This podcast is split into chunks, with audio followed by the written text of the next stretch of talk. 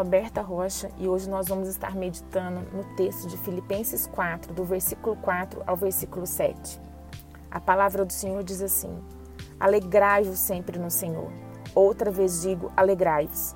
Seja a vossa moderação conhecida de todos os homens. Perto está o Senhor. Não andeis ansiosos de coisa alguma, em tudo, porém, sejam conhecidas diante de Deus as vossas petições pela oração e pela súplica com ações de graças. E a paz de Deus, que excede todo entendimento, guardará o vosso coração e a vossa mente em Cristo Jesus. Glória a Deus por essa palavra, meus irmãos e minhas irmãs. É com muita alegria no meu coração que eu compartilho essa palavra, porque como essa palavra ela é prática na nossa vida, como essa palavra ela ela ela ela entra no nosso coração e revela o quanto nosso Deus é humano, né? O quanto nosso Deus encarnado, Jesus, viveu as nossas dores e compreendeu as nossas lutas e passou pela nossa carne. Então, Paulo aqui aos Filipenses está dando uma orientação tão prática da nossa vida diária. Que Deus me conceda a graça de poder transmitir de modo simples e objetivo aquilo que Ele segredou meu coração para repartir com vocês. Quando eu olho para essa palavra e eu vejo o Senhor dizendo aqui, alegrai-vos sempre no Senhor, outra vez digo alegrai-vos, eu vejo o Senhor me dando uma palavra de ordem, falando, filha, se alegre. Filha, alegra mesmo. É como se Deus falasse assim, aquela conversa de duas vezes eu estou te falando a mesma coisa. Eu, como mãe, às vezes me pego tendo que falar muito mais que duas vezes. E eu fico pensando e colocando no lugar onde, como eu gosto, que Deus me fale mais uma vez a mesma coisa que eu preciso ouvir. E aqui o Senhor já foi falando isso. Ele já foi dizendo duas vezes a mesma coisa. A gente sabe quando a palavra de Deus fala duas vezes a mesma coisa, é porque de fato o Senhor quer nos chamar bastante atenção para aquela, para aquela, para aquela palavra. E aqui a nossa atenção está voltada para o imperativo, para uma ordem de Deus, para a gente se alegrar porque o Senhor sabe da nossa carnalidade, das nossas emoções, o quanto que os dias que nós vivemos são maus e o quanto nós vamos ser tentados a nos deixar ser enganados na nossa mente, no nosso coração, por sentimentos que não traduzem uma verdade a nosso respeito. Eles podem até traduzir uma realidade, a gente fica triste quando alguém morre, a gente fica triste quando o filho fica de recuperação, a gente fica muito triste com uma notícia de alguém que não está compreendendo os planos do Senhor para ela. A gente fica triste quando a gente machuca, a gente fica triste quando pega um diagnóstico que não é agradável. Mas o Senhor diz que existe uma alegria no, nele que vai além das circunstâncias. E que essa é a nossa verdade, porque ele pode sim nos visitar aonde nós estivermos, para gerar em nós aquilo que nós somos nele. E é isso que Paulo está dizendo aqui ao povo de Filipenses, quando ele diz dia da alegria, e depois ele vai falar sobre ansiedade.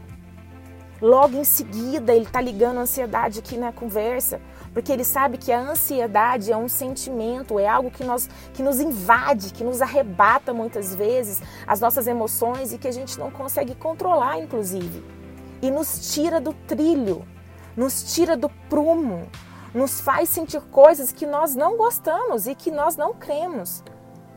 E é maravilhoso como o Senhor conhece essa nossa limitação carnal e que por isso também Ele vai aqui nos dar uma orientação divina. Porque aí entra essa palavra de alegria e de ansiedade, temos no meio dela como um recheio, como aquilo que, como aquilo que completa, como aquilo que une a alegria, é, como um antídoto contra a ansiedade, ele vai colocar um caminho aqui, que é a moderação. A moderação. É muito interessante porque a moderação aqui está sendo é, colocada e também com uma orientação de que ela seja conhecida de todos, de todos os homens. Eu não sei quais são os homens, vamos falar aqui no sentido genérico, mas no sentido da humanidade, né? Quais são os homens e mulheres que, que estão ao seu redor, meu irmão e minha irmã, que te conhecem, eles precisam conhecer a sua moderação. Eles precisam conhecer o seu ritmo. Eles precisam conhecer aquilo que é normal na sua vida. Sabe para quê, minha irmã e irmã? Para quando você estiver descompensada, para quando você estiver sendo afligida pela ansiedade, para quando você estiver sendo traída pelas suas emoções. O seu comportamento com certeza te denunciará. E isso vai trazer aos olhos desses homens que estão perto de você uma evidência de que tem algo desequilibrado e eles vão poder ser boca do Senhor na sua vida. Porque de fato, quando nós temos uma ansiedade nos afligindo, nós temos uma descompensação. Então a ansiedade nos leva ou a comer muito, a comer pouco. A ansiedade nos leva em excessos, de muito e de pouco. Comer muito, comer pouco. Dormir muito, dormir pouco. Falar demais, falar pouco. Rir demais, rir pouco. Andar demais, andar pouco. Essa descompensação, quando ela é vista por aqueles que estão ao nosso redor, ela nos traz a possibilidade de sermos chamados a atenção para que voltemos à nossa moderação. É maravilhoso como o Senhor, ligado aqui à moderação, ele também diz da palavra: perto está o Senhor. Porque perto está o Senhor da nossa aflição, meu irmão e minha irmã. Ele está perto da nossa angústia, assim como ele estava perto da angústia da nossa irmã Agar, que como escrava e serva foi ali banida da casa de Abraão por, por causa do pedido de Sara, por causa da sua inveja, por causa da descompensação das suas emoções. Agar foi levada para o deserto ali para morrer. No entanto, o anjo do Senhor vem e a visita e ele diz essa frase: Minha irmã, não temas a sua angústia, porque perto está o Senhor. Perto está o Senhor. E aí a palavra fala, então, em vez de você ficar ansioso, você vai colocar diante de Deus todas as vossas petições, em oração, em súplica, em clamor, mas também com ações de graça mas também com gratidão, porque o nosso Deus, ele também é Deus eterno, ele é Deus poderoso, ele é Deus que te permite viver uma realidade que não é tão agradável, mas ele é um Deus que traz sobre ti e sobre mim a verdade, que nós pertencemos a ele, ele cuida de nós como aquele Deus que tem ciúmes dos seus filhos. E ele também nos arremete a, a, entender que a nossa vida não se resume a esse momento terreno, mas se resume e se, e se completa, na verdade, a uma vida eterna que nós vamos viver com o Senhor. Glória a Deus, porque o Senhor nos arremete a esse lugar eterno. E por isso a nossa alegria, alegria pode ser completa.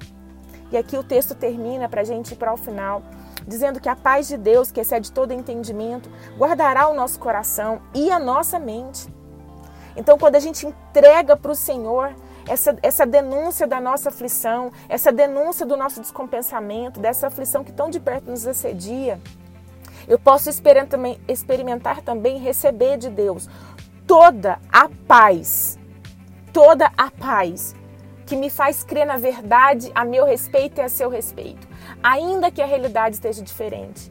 E essa paz vai guardar o meu coração, as minhas emoções mas também vai guardar a minha mente, aquilo que me faz pensar e aquilo que me faz ser conduzido para o dia de amanhã, de forma que eu possa esperar o dia de amanhã com alegria, como dizem Provérbios.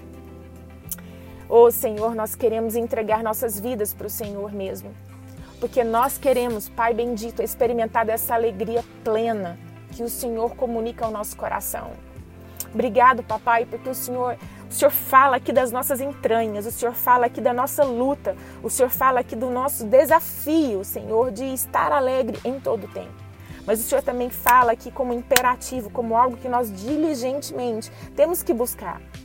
Temos que buscar essa alegria conhecendo o Senhor, estando com o Senhor, conhecendo a Sua voz, para que a sua voz seja mais alta aos nossos ouvidos do que qualquer outra voz que tente nos descompensar, nos descontrolar, nos colocar nossa visão equivocada sobre aquela situação.